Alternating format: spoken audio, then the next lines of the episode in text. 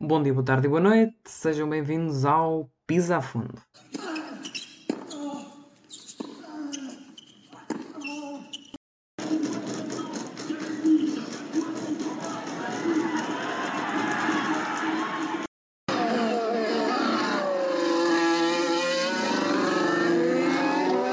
Ora, sejam todos muito bem-vindos a mais um episódio do vosso podcast de Desporto, podcast Pisa a Fundo. Pelo menos um, um, podcast que vos vai dar bastante episódios ao longo deste ano. Estamos ainda no segundo, terceiro mês de podcast e avançamos então para mais um episódio, desta vez da nossa rubrica, a única ainda. Vamos ter mais novidades em novembro, prometo. Mas para já, a única rubrica do podcast que se chama Sistema Aberto e que analisará naturalmente que por isso não pode ser todos os meses um, consecutivamente, as transferências do mundo, da, nomeadamente da Fórmula 1 e do ciclismo, e não há transferências todos os meses, obviamente, por isso vamos tentar ir aqui acompanhando e fazendo um apanhado. Este mês, contrariamente ao mês passado que foi sobre o ciclismo, vamos falar sobre Fórmula 1. Particularmente sobre a temporada de 2022, que será, e fazendo apenas um, um um género de introdução antes de ir às transferências, será uma temporada de transição, uma temporada nova. Depois de várias temporadas em que tivemos novos rookies a chegarem, depois de uma temporada como esta, 2021, que está a ser disputada pelo título e onde estamos a ter vencedores inesperados, um, estamos a ter, vamos, iremos ter, aliás, um, um ano 2022 espera-se um, ainda melhor mas pelo menos diferente. Esta é a palavra-chave para as pessoas que se queixam que Fórmula 1 é sempre igual. O ano 2022 será diferente. A começar, no caso português, pela transição para a Sport TV, que, e queria deixar assinalado em podcast a minha momentânea tristeza quando soube da notícia. A Eleven uh, deu muito a esta modalidade, quando ninguém acreditava nesta modalidade. Atenção, ninguém acreditava nela. A Eleven deu-lhe muito e depois aproveitou o boom que lhe foi dado pela Netflix, pelas trends do Twitter. A Fórmula 1 hoje em dia é popular e a Eleven soube aproveitar este, um, esta mais-valia que quando chegou uh, ao, canal, ao canal 3 da Eleven ainda não era explorado uh, em Portugal e tinha uma comunidade reduzida. Hoje em dia tem um, uma enorme popularidade a nível mundial e em Portugal tem crescido cada vez mais.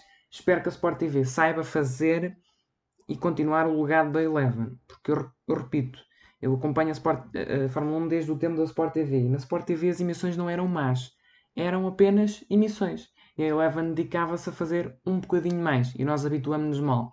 Espero que a Sport TV volte e retome este plano. O pré-corrida e o pós-corrida eh, será difícil, eu acho que a Sport TV não vai fazer, mas seria interessante se o fizesse. E claro, a hashtag, portanto, no Twitter é crucial. Também tenho algumas dúvidas que o faça, mas a Sport TV tem que mostrar que muito evoluiu nestes anos em que a Fórmula 1 esteve fora e muito evoluiu no mundo e no digital acima de tudo. E um, a televisão precisa deste lado, de agarrar o lado dos espectadores, e isso hoje em dia é possível. Uh, depois, o próprio formato de carro vai mudar, e nós sabemos isso, já foi anunciado o, o formato do carro para a próxima temporada, por isso as liveries uh, vão ser de facto também um, um momento interessante, porque haverá novidades. A partir das cores são as mesmas, serão as mesmas, as pinturas as mesmas, os patrocinadores os mesmos, mas aplicado a uma nova, um novo formato de carro. E depois lá está a disputa do campeonato e novos uh, players que vão chegar, novos pilotos que vão chegar um, ehm, à equação no próximo ano, assim se espera. E uh, está dado um mote então para as transferências conhecidas até o momento a maioria delas nas últimas semanas. Muito bem. Transferências. Saída de Bottas e entrada de George Russell no lado da Mercedes. É uma transferência muito interessante, uh, porque já andava a ser falada há muito tempo, portanto era previsível, mas não deixa de ser interessante no, no, no motivo em que Russell é um dos pilotos, a par de Norris, mais talentosos da nova geração. Será um, um ehm, não, não digo um futuro Hamilton, mas dar-lhe-emos asas para que o tente ser. Bottas não perde o seu lugar na Fórmula 1, vai para a Alfa Romeo. Será um ano mais difícil para Bottas. Vai ter inevitavelmente que se habituar a um carro que não é de todo tão veloz como o Mercedes, como naturalmente sabemos, e por isso vai ser um ano também de habituação para Bottas e vai ter que se agarrar com tudo, se quer permanecer na, na Fórmula 1. Num, numa Alfa Romeo, onde sai Kimi Raikkonen, um, é um, um género de um Valverde no, no, no, ciclismo, mas Kimi vai mesmo sair este ano, o Valverde à partida não. Kimi Raikkonen eh, reforma-se então e, e deixa um importante legado na Fórmula 1, mas tudo tem o seu tempo naturalmente. Na Williams, uh, destaque para a entrada de Albon com a saída de Russell. Uh, Russell deu muito ao Williams, esperava-se que não, esperava-se que, que Russell não conseguisse ajudar a Williams, mas agarrou-se ao carro, sabia que tinha uma equipa das piores do campeonato e mesmo assim agarrou-se, conseguiu surpresa atrás de surpresa, passinho a passinho, Russell conseguiu chegar à Mercedes, mas mais importante, honrou e conseguiu conquistas importantes aos, à escala da Williams. O Williams é essa entre, onde entra Alexander Albon, vai ter mais uma oportunidade na Fórmula 1, ter lá que agarrar, sem dúvida, muito bem. Passamos então para o, um outro tópico do episódio de hoje, o 11 provável. O 11 provável. Um, eu disse aqui, meti aqui 11 provável no planeamento, mas de facto é o, o alinhamento provável, vá. E eu que não gosto nada de futebol, estava a levar, estava a levar isto para, para o desporto a rei, entre aspas. Um, e no alinhamento provável vamos começar com a Mercedes, que tem como alinhamento provável, este não provável já confirmado, Hamilton e Russell para o próximo ano. É um alinhamento interessante. Hamilton ainda a lutar por campeonatos, mas Russell já à espreita de ser o sucessor. E isso vai ser um aspecto muito interessante. Vai fazer aqui o papel do segundo piloto, que é sempre um papel muito um, importante, mas acima de tudo desafiante. É um papel difícil de se cumprir. Uh, e isso mostra-se pela próxima equipa, a Red Bull, que está sempre a trocar de segundo piloto. Pérez vai se manter este ano, não está a fazer uma temporada extraordinária, mas um, muito melhor do que as que fizeram Gasly, Albon e os, os restantes segundos pilotos que foram ficando pelo caminho. A McLaren tem vindo a revitalizar-se, estou, estou também a preparar um episódio relativamente à McLaren e à Williams como exemplos de superação de fases complicadas. A McLaren está a saber revitalizar-se, Daniel Ricciardo está a ter uma temporada complicada, mas aos poucos vai começando aqui a, a ganhar alguma importância e ainda bem, porque é um piloto extraordinário e, e espera-se que sim, e ganhou, a verdade é essa. Uh, conseguiu a única vitória da McLaren este ano. Lando Norris vai continuando a provar com aquele erro na Rússia, uh, é um facto, mas vai continuando a provar que é um grande piloto e muito amado na comunidade da Fórmula 1 também. Na Ferrari, Carlos Sainz continua a mostrar ser um piloto muito consistente, está a ter uma boa temporada, como teve na, na McLaren, e Charles Leclerc continua a mostrar que é um grande piloto e que se o carro deixar vai continuar a fazer uh, bons resultados uh, nos próximos tempos. Alpine também não eram esperadas grandes, mudanças, grandes mudanças. Fernando Alonso, uma temporada um bocadinho aquém daquilo que eu esperava. Esteban Ocon, se calhar também os, os Alpines um bocadinho aquém, mas tem mais, tem o próximo ano para começar a tentar reverter isso na luta pelo, no segundo pelotão, também com a próxima equipa que aí vem, Alpha Tauri que traz Pierre Gasly e Yuki Tsunoda. Tsunoda um bocadinho aquém. Gasly um, vai provando que é um bom piloto. Se calhar precisa um bocadinho mais de carro na, na AlphaTauri. Aston Martin, eu pessoalmente não gosto muito de Lance Stroll. É um dos pilotos mais polémicos, não direi, porque ele não alimenta a polémica, mas controversos pela maneira como chegou à Fórmula 1 mas a verdade é que está lá isto. É o, ditado. O ditado não, não é bem um ditado. A frase: quem pode, pode. E ele está lá, ele pode. Um, agora, creio que um, outros, outros jovens mereciam mais a oportunidade de estarem na, na Aston Martin. Mas isso é a minha opinião, é pessoal. Uh, Vettel é um, o rei. Uh, o rei, à medida que a idade vai passando, ele vai se tornando um senhor, diria que, que Fettel é, é o senhor da grelha, uh, um indivíduo completamente respeitável que, que vai continuando a somar bons, bons resultados, outros nem tanto no campeonato, o campeonato onde ele procura a regularidade no segundo pelotão, está a ajudar a Aston Martin, mas acima de tudo o fracasso, entre aspas, de algumas corridas dele não tem sido tanto culpa dele, mas um bocadinho mais da, da Aston Martin, seja por estratégia, falta de competitividade, etc. Passamos então para o Williams com Albon e Latifi. Pessoalmente tirava Latifi, um, já, já o tinha dito várias vezes. Aqui no podcast ainda não tinha tido a oportunidade, mas Twitter, etc., disse várias vezes que retiraria Latifi. É um piloto que para mim não acrescenta.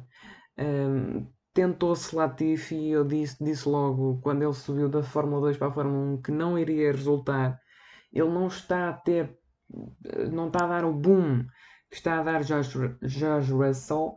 Um, e, e, é por um motivo, é porque Russell é melhor e porque o Williams merece ali outro piloto para o lugar de Latifi, a meu ver, mas não é o que vai acontecer para o ano. Vai ter ao lado Albon, prevê-se na luta entre colegas de equipa que Albon domine bem o ano 2022 uh, eh, e espero eu que o Williams arranje ali outro, outra vaga um, com o Latifi.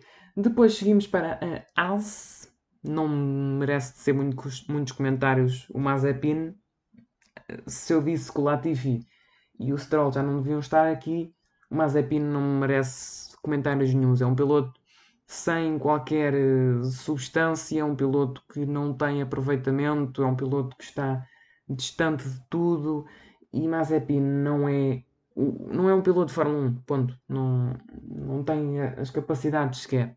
Mas nós sabemos o que é que está por trás do negócio Mazepin, portanto é calar e, quem perde é a ASE, no fundo. Uh, Schumacher perde, uh, desportivamente falando.